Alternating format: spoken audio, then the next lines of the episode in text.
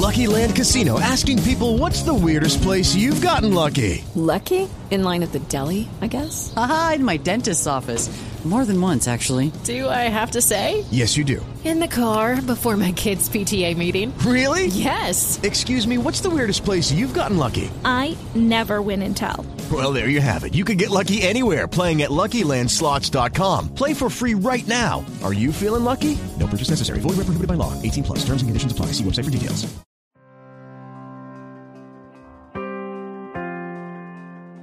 Como en la temporada pasada te ofrecemos una manera muy muy sencilla de apoyar el contenido que realizamos en este podcast y es a través de volverte uno de nuestros colaboradores a través de Patreon. Que digo yo que ya que colaboras con el cine español, pues colabora con el podcast de Esto también es política. Claro, sí es muy sencillo, tú solamente te metes en patreon.com barra esto también es política y ahí puedes donar pues el dinero que quieras. Eh, o sea, todo lo que dispongas no lo quieres dar, bienvenido es. Un eurillo, bienvenido es. Desde un euro a, en adelante todo lo que quieras. Te metes en la página, analizas nuestros objetivos, nuestras recompensas, pues ya te lo piensas. Pero piénsatelo para bien, o sea, la, la consecuencia final es que por favor ayúdanos. Patreon.com barra esto también es política. Entra ahí, lo miras, te lo piensas y nos dejas tu pequeño donativo para que podamos seguir creciendo con el podcast.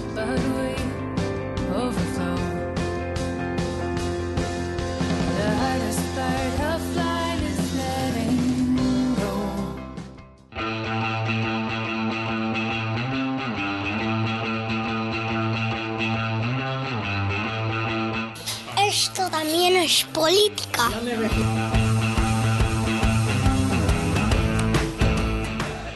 Hola amigos y amigas, bienvenidos a una cápsula más de Esto también es política, el podcast que bueno, vosotros que sois poco incultos en tema de la política, pues os traemos estos pequeños dosis de, conocimiento, ya sabéis, a vuestras mentes eh, incautas y a las cuales tenemos que sembrar, ¿no? Y luego cosechar. Y luego, bueno, pues igual las dejamos un año en barbecho, ¿no? Para que luego al volver a cosechar al año siguiente, pues estén mucho más, mucho más fértiles para poder seguir eh, culturizándoos desde nuestro pequeño atril que tenemos aquí en el podcast. ¿Qué tal, Miguel? ¿Cómo estás? ¿Ya? ¿Has acabado ya? Sí, sí. Estaba a punto, estaba a punto ya de quitarme los cascos. Esto típico cuando estás hablando con alguien que, que se empieza a enrollar Sí. y dejas el teléfono un rato, te vas, vuelves, sigue hablando. Así, pues así, está a punto de hacerlo ahora mismo. Bueno, pero justo. te pareció? O sea, lo mío ha sido el término medio, esos 30 segundos que he perdido, maravillosos, pero que, bueno, han dado pie a este maravilloso capítulo que va a ser ahora, ¿no? No, esos 30 segunditos que nos dan la vida, Mario. O sea, es así. Sí. ¿eh? Además, Nos ven- da, nos, da un, nos da un poco pie a, a alargar este momento, estos dos, tres minutos de decir muchas cosas sin decir nada realmente. Sí, sí, además, joder, venimos de un previo en el que hemos estado rememorando cosas Bueno, bueno, bueno. muy buenas.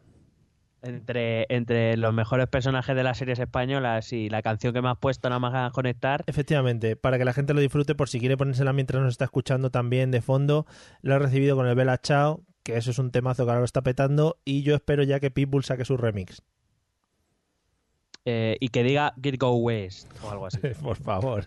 Y, de- y- y esas cosas que dice él, que no me acuerdo de ninguna hora, porque la verdad es que me aborrecen bastante sus canciones. Bueno, vamos con la cápsula de hoy, que es una cápsula que... mm, eh, te te iba a decir, eh, tenía un pensamiento en la cabeza y te lo quería decir ahora al principio, si me permites. Sí, Ah, claro, por supuesto. Como si fuera tu programa, Vale, Mario. gracias.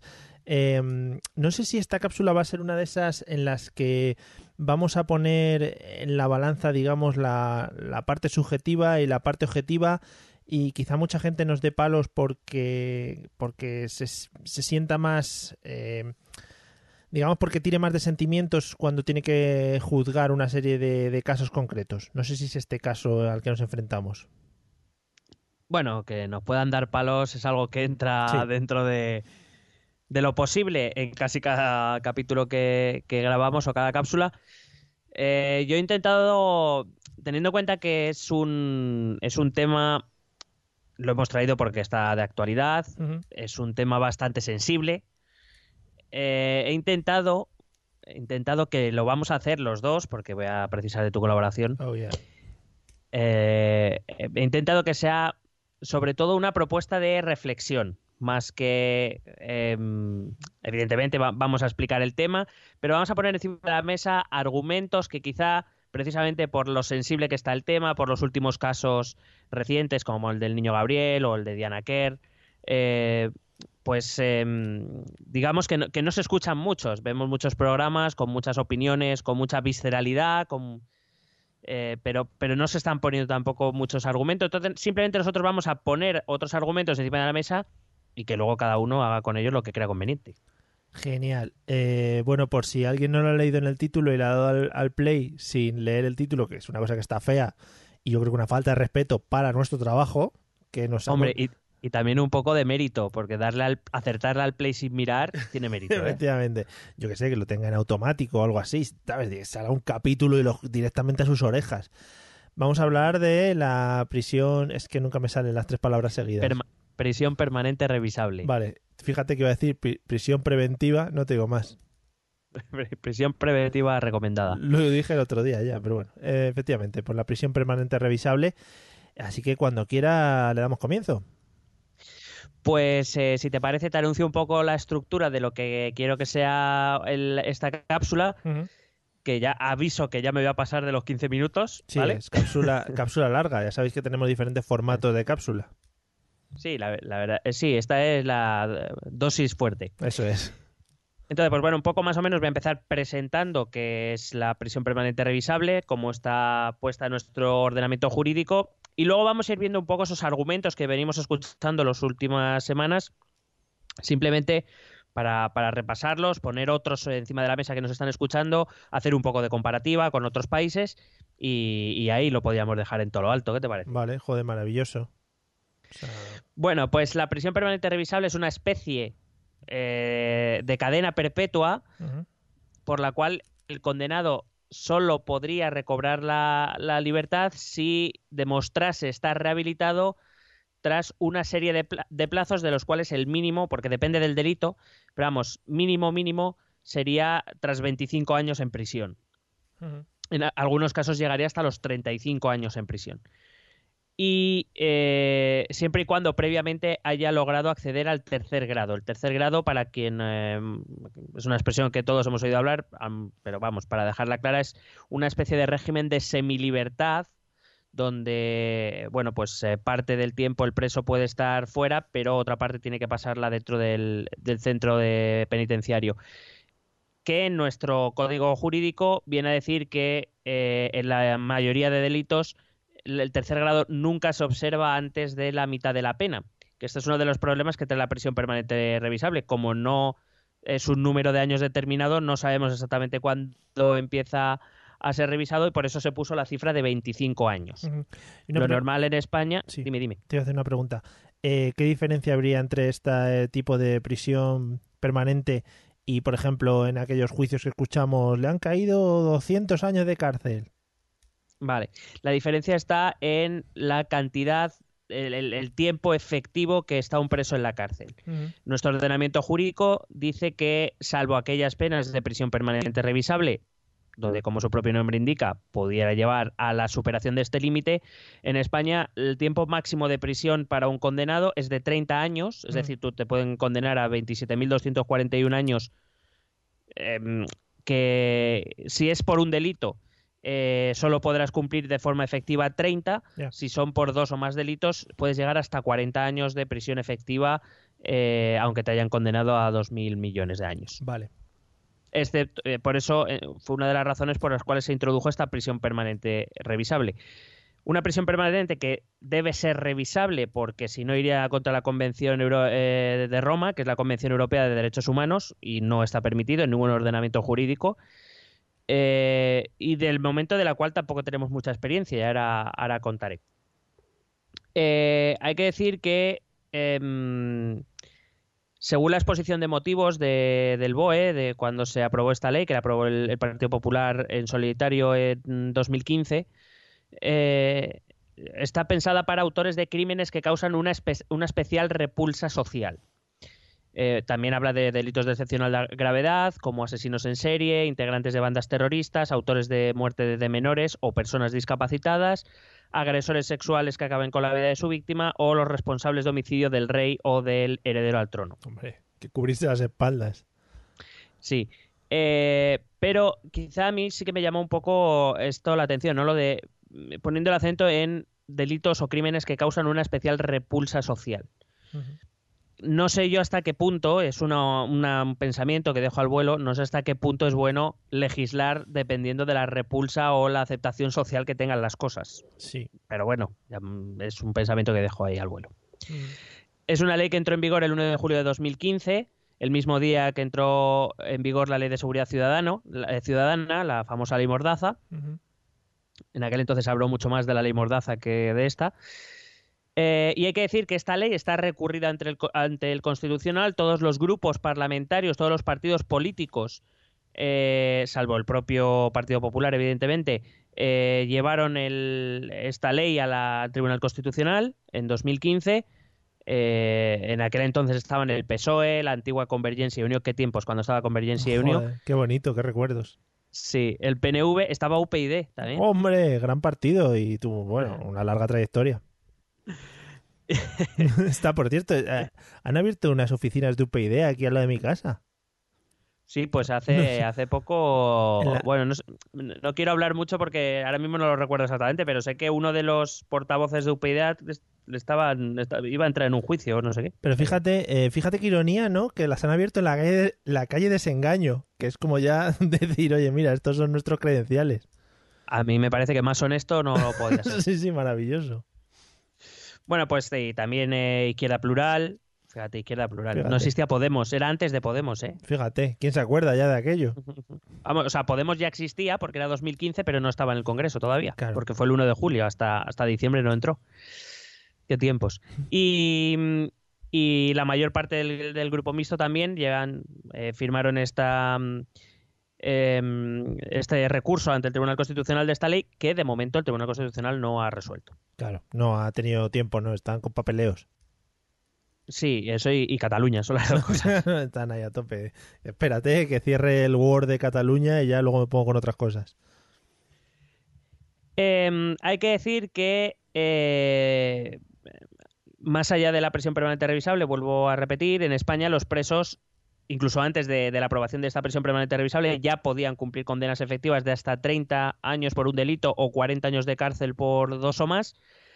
Eh, y hay que decir que en- aquí en España, eh, y, y esto es una cosa que hay que plantear porque es así, la percepción que se tiene de la dureza de las penas o del cumplimiento efectivo de las condenas eh, está bastante separada de la, de la realidad. Es decir, seguro que tú has oído o, incluso tú mismo puede que tengas la sensación de que en este país eh, las condenas son blandas o que eh, enseguida los, los eh, criminales están en las calles. Sí, Es un- sí, es un algo. pensamiento común. Sí, sí, sí. O sea, mira a Julián Pues- Muñoz, por ejemplo, que se sale a bailar de la cárcel y esas cosas.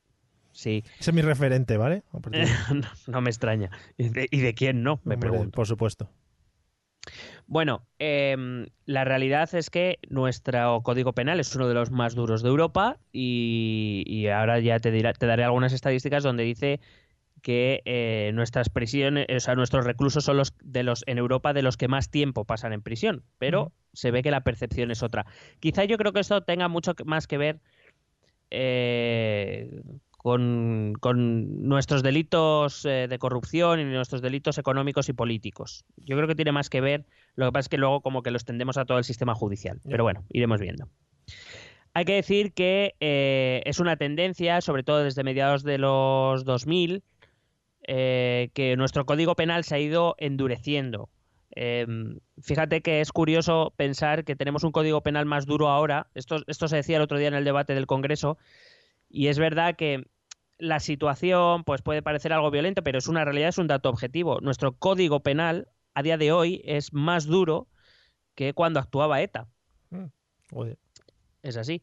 Eh, de hecho, por ejemplo, la famosa doctrina Parot, que fue, eh, que fue llevada a Estrasburgo y que algunos terroristas, eh, algunos acusados de terrorismo, bueno, condenados, perdón, por terrorismo, se beneficiaron de que el Tribunal de Estrasburgo dijo que se había aplicado esa doctrina a posteriori cuando no era legal aplicar retroactivamente los cambios eh, legales. La doctrina Parot viene precisamente porque nuestro Código Penal era bastante mm, era más blando a la hora de dar permisos o a la hora de dar ciertas concesiones a los reclusos de terrorismo y a través de la doctrina Parot se intentó que eso fuera más difícil. Digamos que ahí empezó una, una tendencia que ha hecho pues eso que, que nuestro, nuestro Código Penal sea uno de los más duros de Europa. No solo eso, sino que además el acceso a beneficios penitenciarios también es uno de los más duros. Pero seguimos teniendo la percepción de que no es así. Hay, que, hay que decir que a día de hoy la prisión permanente revisable solo se ha aplicado una vez. Eh, fue en una sentencia de julio del pasado año. Eh, a un tal David Oubel, que reconoció haber degollado a sus dos hijas de 4 y 9 años en julio de 2015 tras hacerles ingerir fármacos antes de asesinarlas con un cuchillo y una sierra eléctrica. Muy bien. Hombre, muy bien. No, quizá no, muy ¿no? bien, no, claro. no. Era la ironía, sí. Sí. Bueno, pues eh, esa es, de momento, a día de hoy, es el único caso en el que se ha, se ha condenado con prisión permanente revisable. Y por lo, por lo que has dicho, eh, cumplió el tema de que fue, digamos, eh, tuvo bastante efecto social, bastante repercusión social. Eh, bueno, aquí ya la, la prisión permanente. eh, sí, sí, evidentemente. El caso, la verdad es que es bastante. Quiero decir, yo solo te he leído un resumen ya, ya, claro, claro. de, lo, sí. de lo que hizo este hombre y la verdad es que da bastantes escalofríos. Y sí, fue un, fue un caso eh, bastante, bastante sonado, como hemos tenido algunos en los, Sí, en los últimos tiempos. Pero esto, esto no puede llevar, por ejemplo, que no sé si lo tocarás luego, a una especie de linchamiento social.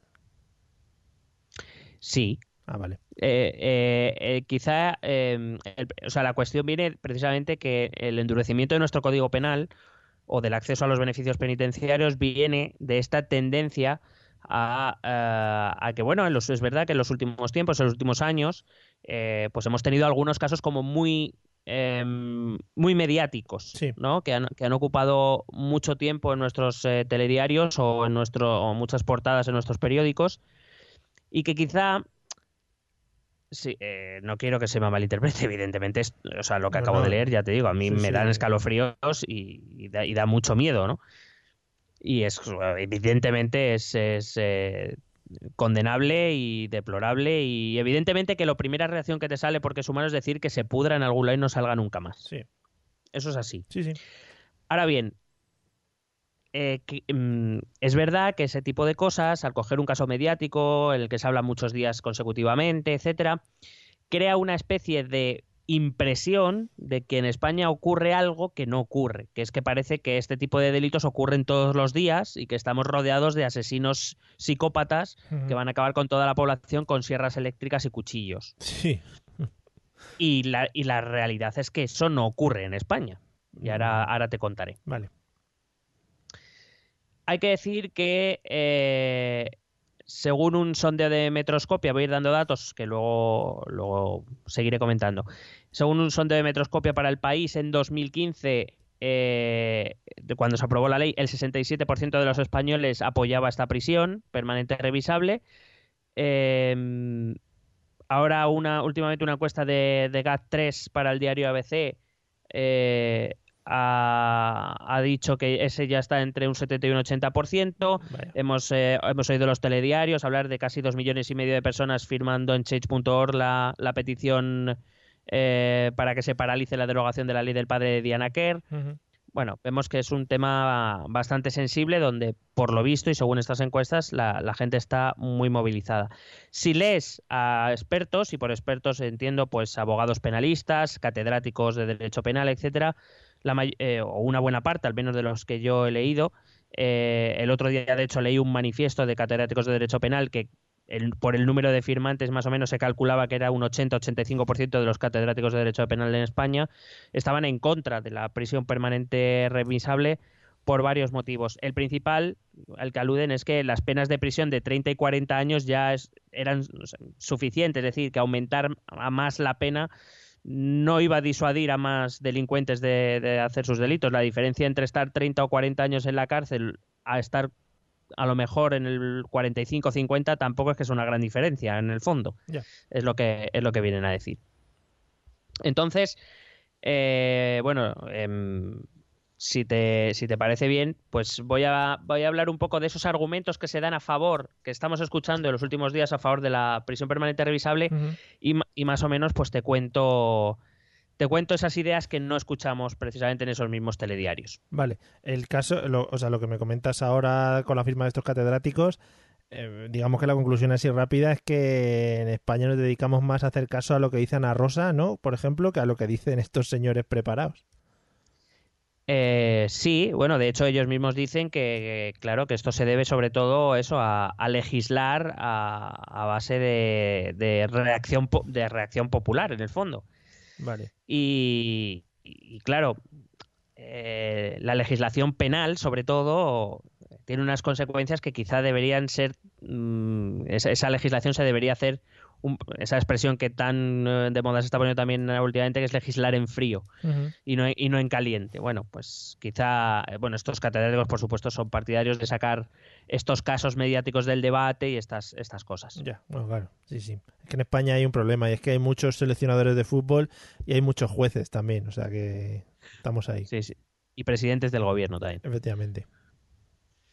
Bueno, pues eh, más o menos los he reducido como a ocho, ocho argumentos, que son los que más o menos estamos escuchando últimamente. Entonces, eh, antes te he dicho que me tenías que ayudar Sí. a ver cómo, si tú los tenías escuchados en tu entorno o solo en los medios, si sí o si no, no sé. No sé si has tenido algún debate sobre esto con gente de tus círculos de amistades o familiares. Bueno, a- alguno que otro, pero ha sido en plan, cuando salen las noticias, pues eso. Eh, igual no tan concreto, entrando en detalles con estos puntos, pero igual algún cuñadismo por ahí sí que he escuchado. Bueno, pues eh, vamos a ver si has escuchado estos argumentos. Venga, va. El primero de los argumentos a favor de la prisión permanente. voy a decir los argumentos de a favor de la prisión permanente revisable porque de los de en contra es que yo por lo menos no los escucho cuando veo los telediarios. O sea, No, porque sí. ahora mismo está todo como muy a favor de la, de la prisión permanente revisable.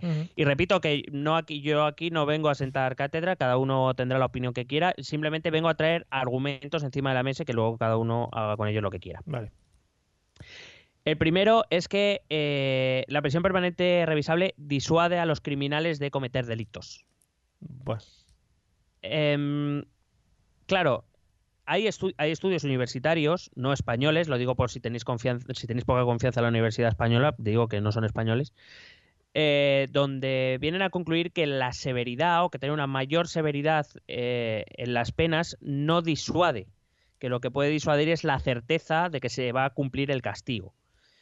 ¿Vale? No, pero que, que poner, quiero decir, cuando ya tienes penas de 30 y 40 años, viene un poco a respaldar la teoría de los catedráticos de Derecho Penal, es que con penas de 30 y 40 años efectivos en la cárcel, de 30 a 35 o a 40 no hay una gran diferencia. Y el que se plantea hacer un crimen de este tipo, evidentemente estamos hablando de penas altas para crímenes eh, importantes, pues eh, no se plantea si va a estar un año, dos, cinco más en la cárcel cuando está decidido a realizar este tipo de actos. es que es eso. Aparte, yo entiendo que muchos de los crímenes estos que suceden, de padres con sus hijos, etcétera, etcétera, es gente que se le pira la cabeza, que tampoco no creo que se pongan a plantearse, oye, si hago esto voy a ir a la cárcel en ese momento. ¿Sabes? Igual. De, de hecho, es una de las razones por la que en España de momento solo hay un condenado por prisión permanente revisable, porque en el resto de casos la mayor parte de los tribunales vienen a decir que en muchos casos los autores de los crímenes, eh, pues eso, vienen, vienen a decir que perdieron la cabeza y que no estaban en plenas facultades, claro. cual no se podría aplicar.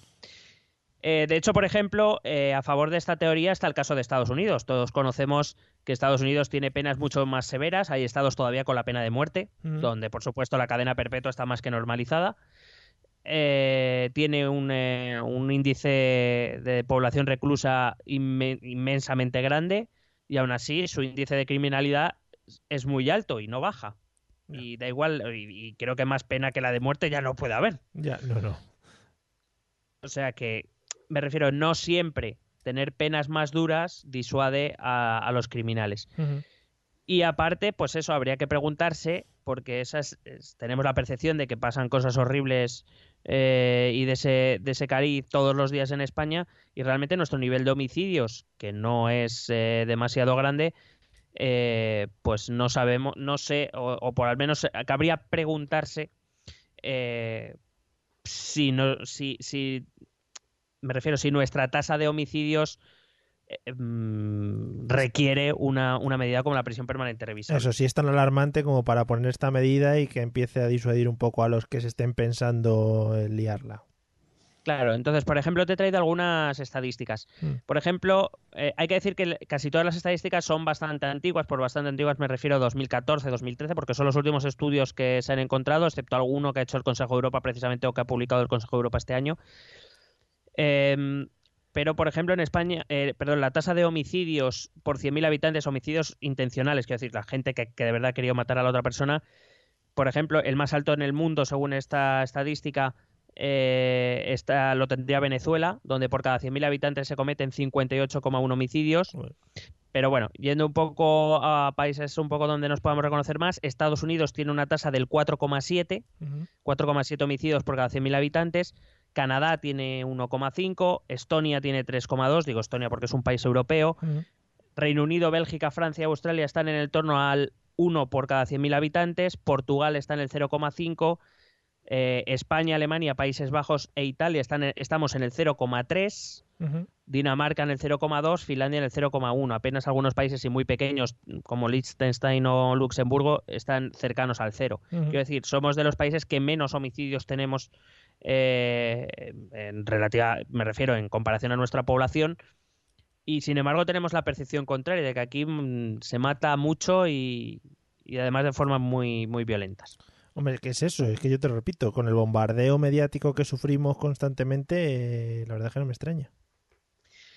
Eh, pues con estos datos, donde te dice que España es un país con apenas homicidios, con un índice de criminalidad, eh, creo que somos el, el, tercer país de la Unión Europea con menos criminalidad.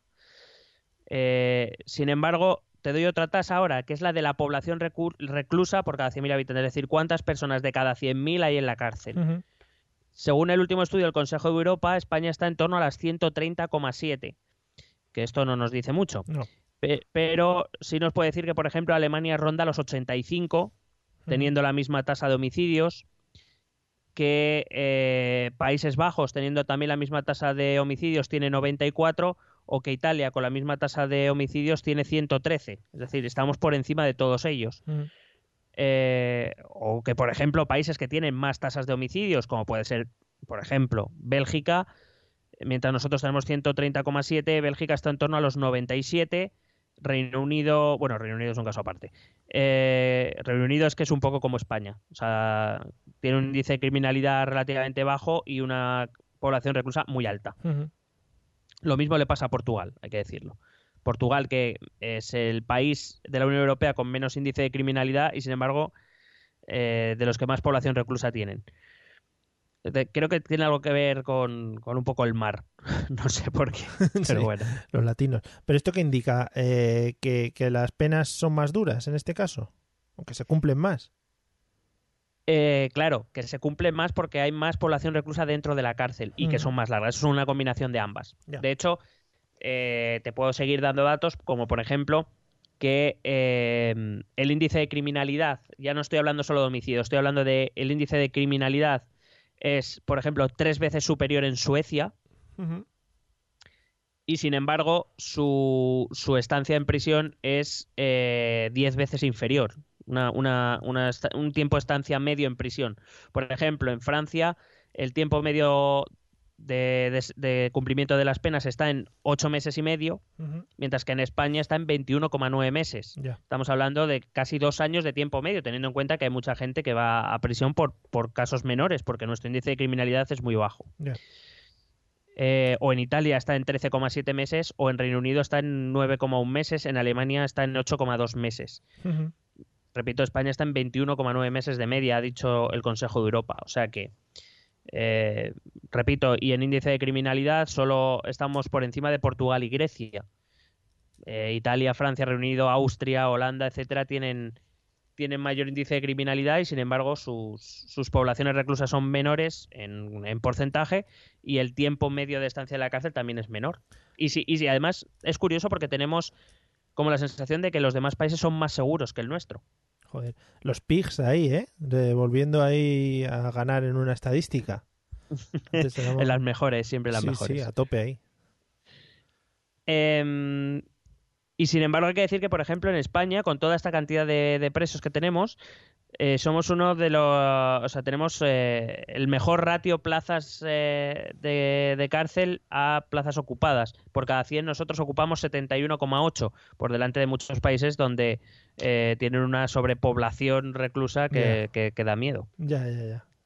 Bueno, claro, supongo que en países europeos, luego hablando de cárceles en, en América del Sur, etcétera, etcétera, eso puede ser una alegría. Sí, eh, por ejemplo, el índice de criminalidad en América del Sur, en una estadística que, que vi, eh, se situaba en torno al 25,9%. Muy bien. O sea, es un- o sea, 20 una pasada. Cuando nosotros estamos, repito, en el, en el 0,3, eh, o sea, en el 0,3 por, por cada 100.000 habitantes, en América estamos hablando de 25,9 delitos. Es una pasada. Muy, muy, muy duro. Ujú. Bueno, el segundo de los argumentos que hemos oído últimamente es que garantiza la seguridad, sobre todo porque mientras están en la cárcel no están en la calle reincidiendo. Hombre, pero qué nivel de qué, qué nivel de presos van a entrar por esta por esta prisión como para que estemos más seguros todos al estar ahí recluidos estos señores. Bueno, la idea, claro, la idea es que eh, la, la prisión permanente revisable es para crímenes como muy, muy graves. De los cuales ya damos por seguro que esa gente cuando vuelva a salir a la calle va a reincidir. Es, básicamente un poco el pensamiento o la sensación que me transmite, por lo menos lo que, repito, lo que leo, no solo en medios de comunicación, sino también en redes sociales. Esa es la idea. Ya. O sea, a mí, por ejemplo, que la mujer esta que asesinó al pobre muchacho Gab- Gabriel, eh, me parece que, que sí, que se merece todo lo peor como has comentado antes, pero no me hace estar más seguro a mí con que ella esté en la cárcel. Supongo que al entorno de la familia sí que será un alivio dentro de lo malísimo que lo están pasando, pero vamos, no le veo, ¿sabes? Ya que me has pedido opinión anteriormente, no le veo que Sí, esto sí. sea un argumento muy, muy aplicable en este caso. Bueno, en, en el caso del niño Gabriel no, pero, por ejemplo, podríamos hablar del caso del chicle, Ah, Bueno, Eh, pues, que, sí, sí. que- que, bueno que sabíamos que Diana Kerr no fue la primera a la que no, a la que intentó pues forzar sexualmente etcétera sobre todo además se suelen enfocar eso en, en- en delitos que incluyen agresiones sexuales como diciendo es que los agresores sexuales no se van a reformar nunca Ya. hay que decir que los estudios internacionales hablan de que la reincidencia de agresores sexuales eh, está en torno al 20% y según algunos estudios aquí en España está en el 20-30%. Lo digo porque es verdad que algunos los peores artículos lo sitúan en el 50% de reincidencia, algo que tampoco eh, leí un artículo al respecto, pero que tampoco ofrece de dónde saca los datos, mientras que este de, que se sitúa entre el 20 y el 30% sí que, que ofrece datos. En cualquier caso, eh, el riesgo de reincidencia puede reducirse con cosas que, por ejemplo, nosotros ahora no tenemos muy desarrollados en nuestras prisiones, según he podido leer a varios catedráticos de Derecho Penal, como por ejemplo programas de tratamiento dentro de las cárceles, programas de reeducación o programas de reinserción, que no, es- no los tenemos demasiado de- desarrollados. Aparte que decir, y esto hay que decirlo desde ya, eh, ninguna de estas medidas va a hacer que el 100% de la población reclusa deseche la idea de reincidir. Claro. Eh, quiero decir, eso hay que- es así, el, y, pero quiero decir, ni este tipo de programas alternativos, que como digo, lo, di- lo- lo dicen los expertos, ni la prisión permanente revisable tampoco. Claro que Quiero decir- tampoco no es magia, pero son ayudas que podrían ah, que podrían ser válidas en este caso. Claro. Además, hay que recordar que la Constitución española dice que las penas deben ser, eh, deben estar dirigidas a la reinserción del, eh, de, de la persona en la sociedad. Eh, Por ejemplo, critican mucho que no saben hasta qué punto ese, una prisión permanente revisable puede, puede ayudar en esto. Mientras que, por ejemplo, los programas de los que te he hablado, sí. Claro. Dice, el tercer argumento dicen que es que no es perpetua, que es revisable, que no es una pena, quiero decir, eh, vienen a decirte como que es un- muy humana la, pen- la, la- las- la pena, ¿no? Ya, sí, que tienes la oportunidad ahí en un momento dado de, de salir. Claro. Fíjate que dice el convenio de Roma, este convenio de europeo de, de derechos humanos, que España firma y que por eso es revisable, dice que la prisión permanente revisable niega la esperanza razonable de alcanzar la libertad a través de la revisión de la pena, es Mm. decir, porque sabe- el, el preso sabe que va a tener una revisión de la pena, lo que no sabe es si va a ser favorable o no. Es decir. Eh, lo que se venía a decir en el convenio de Roma es que un preso debería tener derecho a saber cuándo va a acabar su condena. Mientras- y con esta prisión permanente pues no se, no se sucede. Hay estudios que dicen que tras 22 años en la cárcel eh, la persona ya ha roto todos sus lazos sociales, ya es una persona irreconocible, no se parece en nada a la que, a la que entró en la, en la prisión y que a eso hace la- su evaluación psicológica y social mucho más difícil y además eh, hay estudios y los, los profesionales se quejan de ello, de que faltan profesionales formados, criminólogos, no solo psicólogos, sino criminólogos, falta personal formado para evaluar a este tipo de criminales que se pasan tanto tiempo en una prisión. Evidentemente, pasarse 20 o 30 años de tu vida viendo un, la misma celda todos los días, saliendo al patio una, dos o tres horas al día, Sí. tiene que ser algo jodido. Ujú. Te digo porque muchas veces también hablamos como de penas de prisión como si, bah, ¿sabes? Pasan los años y sales. Joder, pues, pues yo no que, vamos, incluso ocho años, ya no te digo 22, ocho años en la cárcel, fáciles no tienen que ser. No, no, claro, claro. Pero bueno. que- creo, creo yo, ¿eh? Sí, sí, sí. Bueno, otro argumento es que no es degradante. Eh, la cuestión es que, y aquí yo me declaro incompetente, ¿eh? simplemente lo que digo es que para decir que una pena como esta no es degradante, y vuelvo un poco, lo conecto con lo de antes, habría que saber cuáles son las condiciones en las que vive un preso.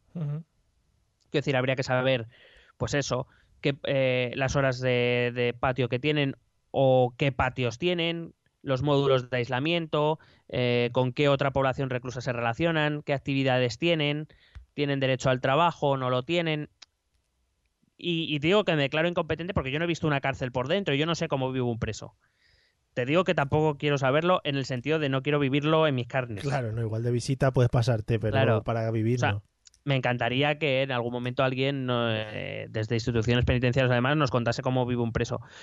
Creo que esto también ha afectado un poco la visión que de la vida que nuestros políticos o por los delitos económicos Ahí. hemos tenido aquí en España, ¿no? De gente que vive con sus propias televisiones, con su PlayStation, con, con piscina, con jacuzzi. Claro, es que, que, yo no sé hasta, que yo no sé hasta qué punto eso es verdad. claro, pero- es que yo, uno de los comentarios que sí que he visto más por Twitter, redes sociales, etcétera, es eh, es que encima les llevan a las cárceles estas y les estamos pagando todos la piscina, el jacuzzi, la televisión, no sé qué. Digo, bueno, no creo que el, el porcentaje mayor de presos en España tengan todos esos beneficios. Supongo que serán Claro, los tres o cuatro eh, políticos y lo que ha salido, vamos, lo que ha, lo que han dicho en redes sociales o entre noticias o lo que sea. Claro, habría que ver, porque hay que recordar que en la inmensa mayoría de la población reclusa no son políticos, no son ricos, es gente que está por delitos normalmente no de sangre, es decir, los, los delitos de sangre, homicidios, asesinatos son una minoría dentro de, de nuestra criminalidad. Casi todos. Leí una, una encuesta que decía que el 40% eran delitos contra el patrimonio, estamos hablando de robos, Sí. de etcétera, y otra y la otra que ahí no recuerdo, pero vamos, tampoco eran delitos de sangre. En un, en un porcentaje muy alto, y lo- o sea, lo que conocemos como presos comunes, no creo yo que gocen de muchas ventajas. No, habrá también tráfico, drogas, etcétera, etcétera. Luego, eh, esto, este argumento también, el que si no se endurecen las penas, saldrán pronto de la cárcel gracias a que se benefician de, eh, pues eso, de los beneficios penitenciarios. Entonces, como se les condena muchos años, pero salen muy pronto de la cárcel. Entonces, la prisión permanente revisable evita esto. Bueno, esto además viene muy, muy al día porque hace poco salió un artículo, me parece que fue en el diario El País, que hablaba de que el chicle había- le había dicho a su abogada que en siete años iba a estar fuera Sí. que a ver, que esto no es cierto. O sea, que el chicle puede decir lo que le salga de los cojones. sí, sí. Pero primero, el chicle dice que va a salir pronto de la cárcel porque no se puede, porque es verdad que no se está pudiendo demostrar la agresión sexual a Diana Kerr. ¿vale? Eh, pero para empezar, eh, primero habrá que ver la sentencia. Una sentencia por asesinato, dudo mucho que, porque dice siete años, entendiendo que lo que quiere decir es que podrá alcanzar el, ter- el tercer grado a la mitad de la pena, es decir, que cree que se le va a condenar a 14 o 15 años. Y, ha- y habrá que ver primero la sentencia a cuánto se le condena. Porque eh, me, parece, me, me parecería muy raro que se le condenase solo a 15 años por el asesinato de Diana Kerr, ¿eh? así Ya. te lo digo. Bueno. Y en cualquier caso, repito que la- el- nuestro Código Penal dice que eh, ha endurecido mucho las condiciones para que un preso pueda beneficiarse de, ese tipo de cosas. Y además te recuerdo, al, te recuerdo al principio que se incluyó lo de que para delitos de especial relevancia social como que es más difícil todavía. Ya. La- o sea, que, que el chicle podrá decir lo que le salga de los cojones, pero primero hay que esperar el juicio y la sentencia para ver a, a dónde llegamos. Claro, pero igual que antes, llama mucho más la atención lo que pueda escribir este hombre a su abogado y le van a dar más bombo en televisiones que lo que realmente vaya a pasar o lo que realmente puede pasar con la ley en la mano. Claro, la cuestión es que el chicle dice esto, o dicen que el chicle le ha dicho esto a su abogada, y quien lo lee o quien lo ve está diciendo, pues es verdad, si es que es verdad. Claro. Pues es que, es que no es verdad. Es así, que es que no es verdad. De hecho, eh, hay que decir que de nuestra población reclusa, solo el 16% de los presos están en régimen abierto y, eh, y aún así están controlados, evidentemente. Eh, y que, repito, que los criterios de concesión de ventajas penitenciarias son muy estrictos y, y se han ido endureciendo con el paso del tiempo. Es decir, eh, para tú acceder a los beneficios penitenciarios se tiene en cuenta no solo, como se cree, la, lo de la buena actitud, como, como se dice, buen comportamiento. Sí. No solo se tiene en cuenta el buen comportamiento dentro de la prisión, etcétera, que también se tiene en cuenta, pero también se tiene en cuenta como, por ejemplo, la gravedad del hecho delictivo. Es decir, Claro. no se te va a conceder el mismo beneficio si has robado en una casa que si has matado a una chica. Claro.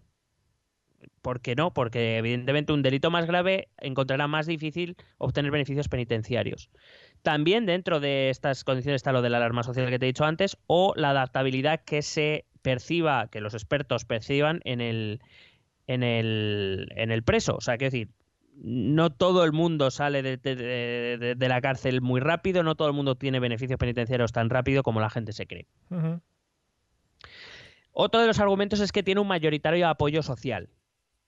Eh, te he contado antes lo de las encuestas y tal. Y a ver, yo contra esto tengo así como un poquito de miedo.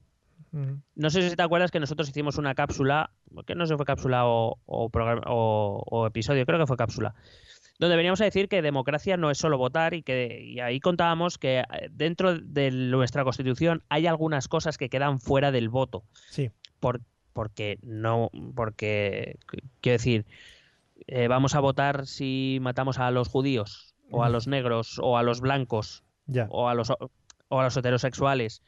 ¿Es que eso es votable? No. Entonces yo creo que hay cosas que se deberían quedar fuera de la votación popular o, o, digamos de la reacción popular. Y creo que esta es una de ellas porque, repito, estamos hablando de cuánto tiempo se va a pasar una persona en una cárcel. Ahí con esto te estás cargando uno de los máximos referentes del cuñadismo, que es el de eh, yo haría referéndums para decidir todo lo que se haga en mi país. Bueno, yo ya he demostrado en- también en algunos episodios y cápsulas que a mí el, referéndum es una figura que me parece necesaria, es una figura que deberíamos poder utilizar más, pero que no podemos utilizar más ahora mismo.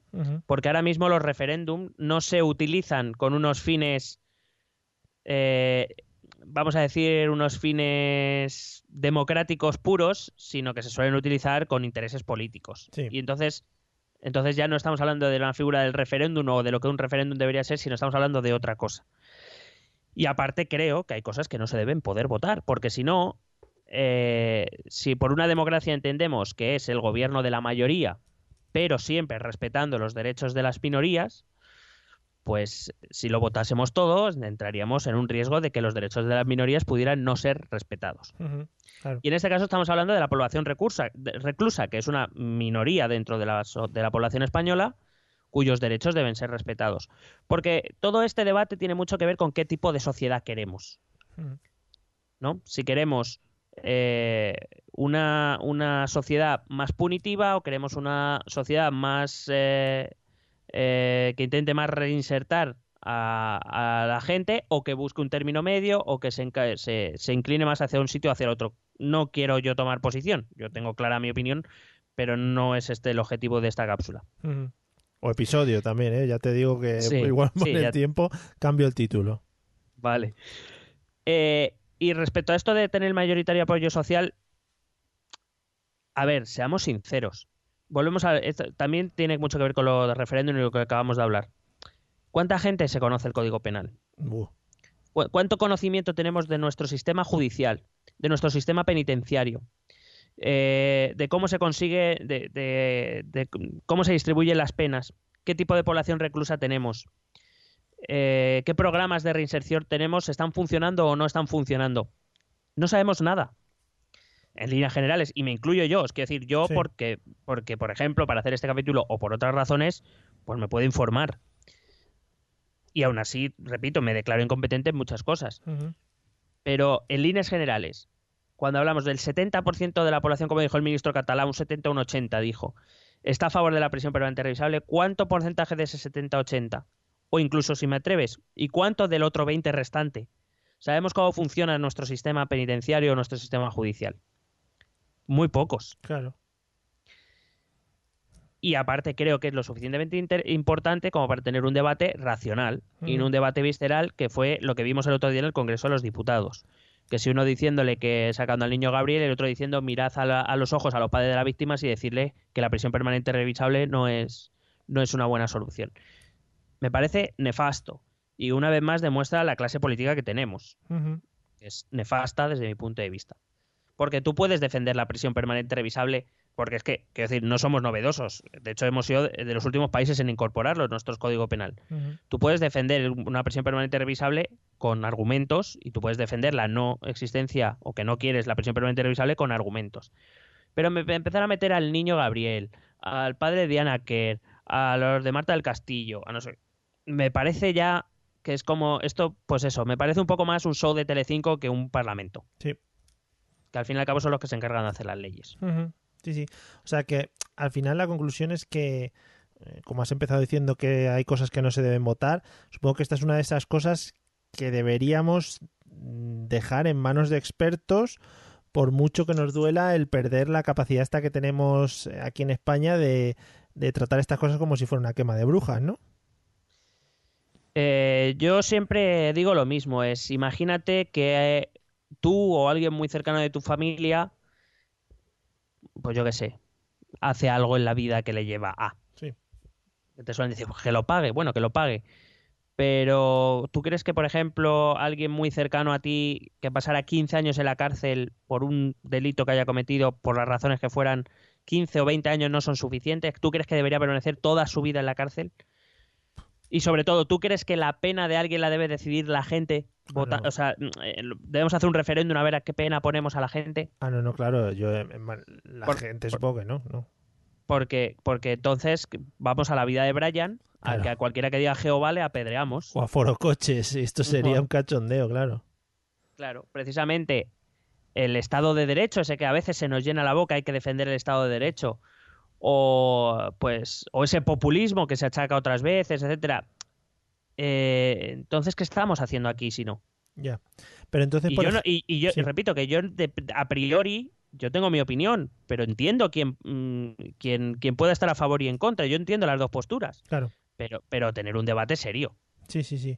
Entonces, eh, por ejemplo, ¿cómo influiría esto que estás comentando en que alguno de estos juicios se trate mediante un jurado popular? Porque yo supongo que ese jurado popular va a ir ya con unas ideas eh, premeditadas en la cabeza. Bueno, ahora me, me pillas un poco, porque Sí. no sé exactamente en qué casos hay jurado popular, pero es verdad que aquí el jurado popular en España no está muy extendido. Creo que, por ejemplo, en el caso del fallecimiento, el asesinato el homicidio, como sea, de Gabriel, eh, iba a haber un jurado popular para jugar a esta mujer. Pero eso, o sea, mm, vamos, no lo, no lo sé porque no, lo desconozco, Sí. pero mira que lo dudo que lo sepan ya cuando, porque primero hay que hacer toda la fase de instrucción. ah, no sé, lo, es que es- lo oí el otro día. Igual era una de estas cosas que se inventan también, sí. Claro, lo digo porque ahora eh, la, la fase que viene ahora es la fase de instrucción, recabación de pruebas, Sí. que está haciendo el tribunal de, de instrucción, y de ahí se mandará al, tribu- al tribunal competente para que lo juzgue. Pero en, en términos de asesinato, no sé, si quieres me, me lo miro para una para otro momento. Bueno, Pero mm, yo por lo menos no. La, la última vez que leí sobre el tema fue hace tres o cuatro años. El, tribu- el Tribunal Popular, el Jurado Popular, no estaba muy extendido aquí en España. vale. O sea que. Nada, era por si, lo, por si te sonaba. Ya digo, y un poco a raíz de eso, digo, al final, si es un jurado popular, eh, el jurado popular va a ir a cuchillo contra esa persona, por mucho que se lo quieran, lo quieran hacer seriamente y, y mirando pruebas, etcétera, etcétera. Claro, y, a- y además eso tiene un, un problema que es eh, al, al que sea en ese momento acusado, quizá le estás vulnerando su derecho a un juicio justo. Sí, porque quiero decir, evidentemente todas las sentencias tienen que estar conforme a derecho, pero Pero, claro, si tienes un jurado que te va a juzgar, que va a emitir una sentencia o que va a decidir si tú eres culpable y tal, pero ya va con ideas preconcebidas sobre ti, pues lo mismo tienes un problema. Pues eso, Jehová, Jehová, Jehová. Así va a ser. Em, bueno, el otro, te traigo ya los dos últimos argumentos. El Ah, sí. primero es la de la reparación a la víctima. Ahora hay, hay- que es importante reparar a la víctima y, se- y no sé por qué la gente identifica reparación a la víctima con que el, el criminal ya se pase toda su vida en la cárcel. Yo soy de los que cree que para las víctimas pues, no dudo que pueda ser un, un argumento de seguridad para quien se haya sido víctima de un homicidio evidentemente es irreparable, es- le da desgraciadamente Sí. es, es- es irreparable. Para los demás, pues bueno, yo creo que luego cada víctima es un mundo. Eh, eh, creo que generalizar de esa manera, volvemos a lo mismo. ¿Qué tipo de sociedad queremos? ¿Queremos una sociedad que reinserte a la gente? ¿Queremos una sociedad punitiva? ¿Queremos una sociedad que sea una mezcla? Eh, quizá ese es el, gra- es, aquí es donde quizás deberíamos tener el gran debate, ¿no? Ujú. que bueno, como digo, pues no. Y entonces, el último argumento que te he traído, y ya con esto acabo, es que eh, otros países europeos los tienen, tienen esta misma, esta misma pena. Ujú. Entonces, pues yo te he traído así un resumen de los principales países europeos Vale. que la tienen y ya, y ya con eso hagamos. Pues mira, voy a empezar con nuestros vecinos, con Portugal. Sí. Eh, Portugal eh, dice que es, eh, es uno de los países, uno de los pocos países europeos, esto hay que decirlo, es uno de los pocos países europeos que no tiene prisión permanente o revisable. Ujú. Su máxima pena, la, la- la máxima pena que recoge su ley es de 25 años efectivos de cárcel. Por ejemplo. Sí. En Francia, la pena más dura, esta sí que existe eh, la prisión permanente revisable y se llama la perpetuidad irreducible, Joder. porque, joder, Claro, se introdujo a mediados de los 90 Ujú. y eh, en casos excepcionales se establece una prisión efectiva ilimitada. Lo que pasa es que, bueno, este castigo eh, se destina especialmente a los condenados por asesinato de una víctima menor de 15 años, eh, cuya muerte estuviese precedida o acompañada de violación, torturas o actos de barbarie. Desde 2011, desde 2011 se aplica también a cualquier eh, asesinato de autoridad pública y desde, dos- desde los atentados de 2016, tanto en París como en Niza, se aplica también a terrorismo. En Italia, la máxima pena es la también la cadena perpetua revisable. Eh, ahí se empieza eh, a revisar la pena a los 20 años de prisión para empezar a, a obtener los beneficios penitenciarios y eh, la libertad condicional solo se puede obtener a partir de los 26 años. Recuerdo que aquí en España la, la prisión, es- esta prisión se, empe- se empezaría a revisar a partir de los 25 años de condena. Ujú. En Reino Unido eh, eh, también existe esta figura. El preso puede optar a la libertad condicional después de un periodo de tiempo que fija el juez, no es un periodo fijo como el caso de España o el de Italia que acabo de contar. Eh, dice que en casos muy excepcionales el magistrado puede dictaminar que esa cadena, esa condena sea para toda la vida sin acceso a la libertad condicional, pero son casos muy excepcionales. En Alemania eh, dice, bueno, la figura existe, pero el Tribunal Constitucional alemán dijo que, eh, que siempre debe darse una perspectiva de reinserción al preso y por eso eh, la revisión que se hace individual de cada caso mediante un magistrado diferente del que juzgó el caso originalmente se hace ya a los 15 años. No esperan tanto como en Italia o aquí esperamos en, en España. Si vamos a Noruega o Dinamarca, donde existe la, la figura de... Bueno, allí lo llaman una, una especie de custodia, que es una especie de cadena perpetua revisable para personas que han cometido crímenes especialmente graves, eh, pero que, por ejemplo, no pasan todo el tiempo de su condena en la cárcel. A veces van a, eh, tienen centros especiales donde llevan a esta gente, pues eso, para intentar reinsertarles, que evidentemente no vuelven a la sociedad hasta que no consideren que están reinsertados, eh, no sé si, por ejemplo, esto también sucede más o menos en Suecia. Ujú. No sé si te acuerdas tú del asesino de Breivik. Sí. Eh, bueno, pues él fue con, con todo lo. Fíjate que se cargó a un montón de, de chavales. Sí, eh, fue condenado a 21 años solo, por ejemplo. claro. Que llama la Eh, atención, y- sí.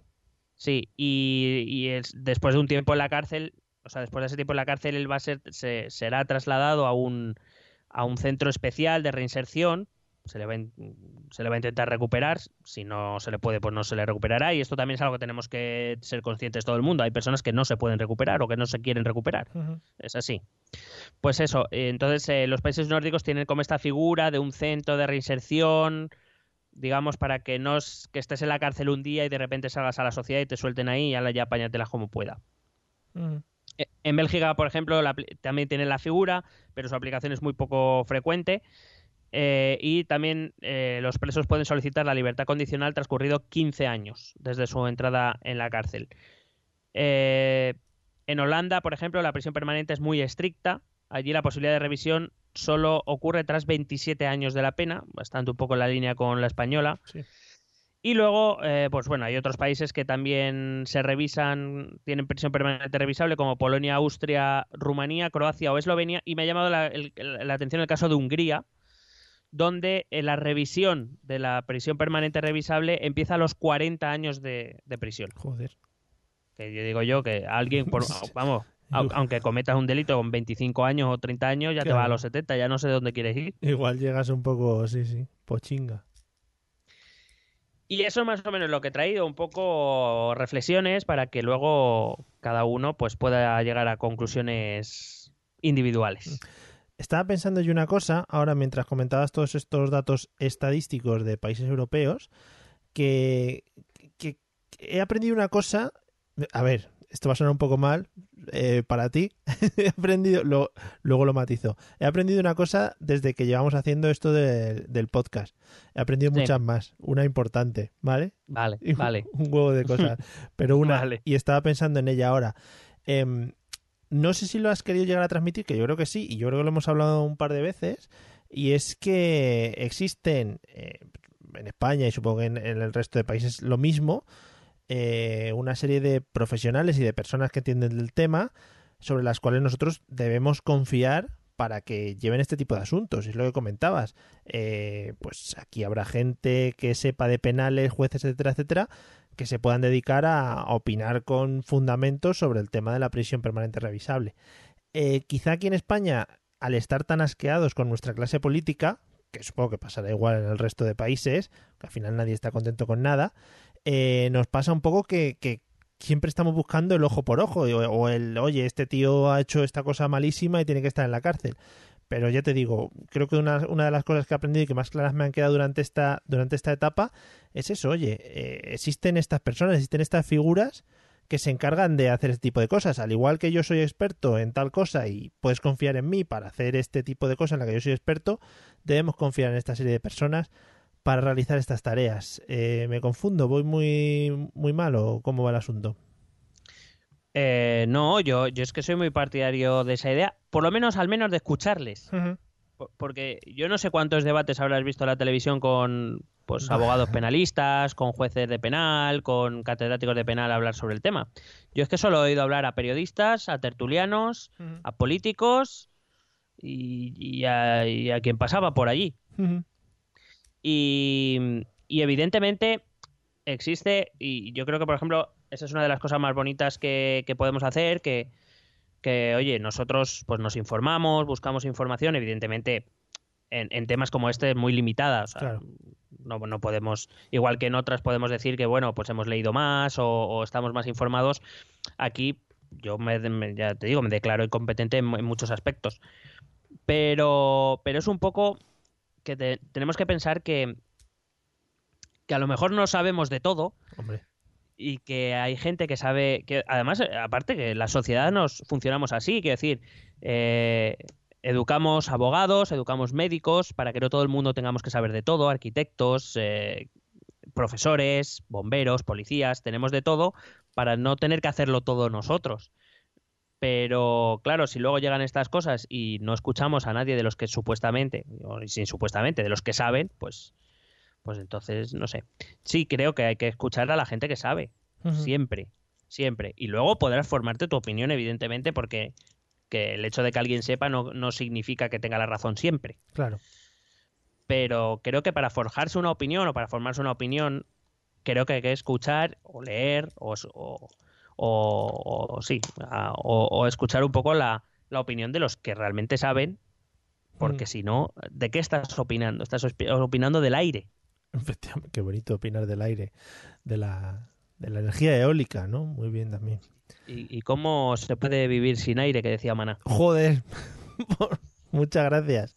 Muchas gracias por ese cierre. Además, con el golpe de teclado que has hecho, que también ha quedado como muy... Aquí cierro, ¿no? No, es, es que casi se me cae el micrófono, porque me, me he emocionado tanto. Ah, vale, vale. Aquí cierro. Eh, bueno, como ya te he dicho, la gente va a ir viendo la evolución de este, eh, de esto que hemos estado hablando ahora, de, de cápsula a episodio, ¿vale? Por lo tanto, ahora vamos a cerrar como si fuera un episodio. Empezamos como si fuera una cápsula y cerramos como si fuera un episodio, y eso es maravilloso porque te peta el cerebro al final. ¿Vale? Claro, porque estamos probando fórmulas nuevas. Claro, efectivamente. Y bueno, lo, lo sacaremos a referéndum, no os preocupéis, para ver qué os ha parecido. Así que para terminar eh, conscientemente, que ya te digo que me ha gustado mucho, me ha gustado mucho el enfoque que, que le has dado a todo esto, porque es un enfoque que no se ha dado en ningún, en ningún sitio, por lo menos yo no he escuchado, y sirve bastante para reflexionar y para que tengamos en cuenta un poco todos los, todos los conceptos que rodean a este tipo de prisión permanente. Eh, ¿Algo más por tu parte? Mm, no, Vale. Métodos de contacto. por favor. ¿Quieres preguntarnos algo? ¿Proponernos algún tema? ¿Exponernos tu opinión? Ponte en contacto con nosotros. Es muy fácil. Envíanos un correo electrónico a esta dirección. Esto también es política.gmail.com. También puedes escribirnos en nuestra página de Facebook. Esto también es política. O en nuestra cuenta de Twitter, arroba etepolítica. O si lo prefieres, visita nuestro blog. Esto también es política.wordpress.com. Recuerda que puedes suscribirte a nuestro canal de YouTube. Y si quieres charlar con nosotros directamente, únete a nuestro grupo de Telegram. Busca el enlace en nuestras redes sociales. Porque tú también formas parte de Esto también es política. Bueno, pues hasta ahí los métodos de contacto. Al que le haya petado el cerebro después de ver este cambio, este, esta metamorfosis que ha, sugi- ha sufrido la cápsula. Es que al final este podcast es un podcast vivo, ¿no? Que está en constante evolución, que se alimenta de la, iba a decir, de la simbiosis, de la, de, de yo qué sé, ¿no? ¿Podemos decir que hemos hecho un capsodio? Eh, ¡Oh! Por favor. Es que no veo mejor final. Además, sí, porque hemos empezado cápsula y hemos terminado episodio. Porque si fuera un episaula, ¿no? Episuala. Joder. Eh. Eso es muy complicado, ¿eh? Eh, yo lo llamaría ep- epípsula. Hostia, es que. ¿Cómo se nota, cómo se nota los que han estudiado letras aquí, ¿no? En, en, este, en este Sí, podcast. vamos, vamos, lo que es poner una al lado de la otra. Tampoco. Bueno, bueno, no te quiten méritos también, ¿eh? O sea. No, es- no, eh, de hecho algún día, algún día haré- haremos un- una epípsula de qué cojones pasa en este país con las humanidades, que parece que ahora estudiar humanidades es de tontos. Claro. Y me estoy cansa- y me estoy cansando ya. Y empezarás, est- empezará- la gente se pensará que van a ser una hora más o menos que duran los episodios, pero serán 15 minutos cagándote Claro. en la madre que parió a todo el mundo aquí. Eh, que parió a Paneque. Joder. O sea, grande, O- o- grande frase. O a Juaneque, o a Juaneque. Un saludo. bueno, pues después de estas bromas internas, por favor, pues si alguien lo entiende, que nos deje un comentario, por favor, en cualquiera de nuestras redes. Por Eh, favor. Por favor, gracias. Bueno, nos vemos en el próximo, eh, en la próxima pípsula o en el próximo cap, capsodio. ¿vale? Claro, vale. lo que tú quieras. Vale. Mi rey. o, o lo que vayamos viendo por el camino puede cambiar y yo qué sé, de repente imagínate que estáis escuchando esto en Evox, por ejemplo, y salta a YouTube de repente, ¿sabes? Esto es así, es la vida. Eh, porque así somos en esto también es política. No, no, no te esperas, no sabes lo que va a pasar. Vivimos al límite, amigos. Bueno, nos vemos en el próximo coso que hagamos. Hala, hasta luego. Besete.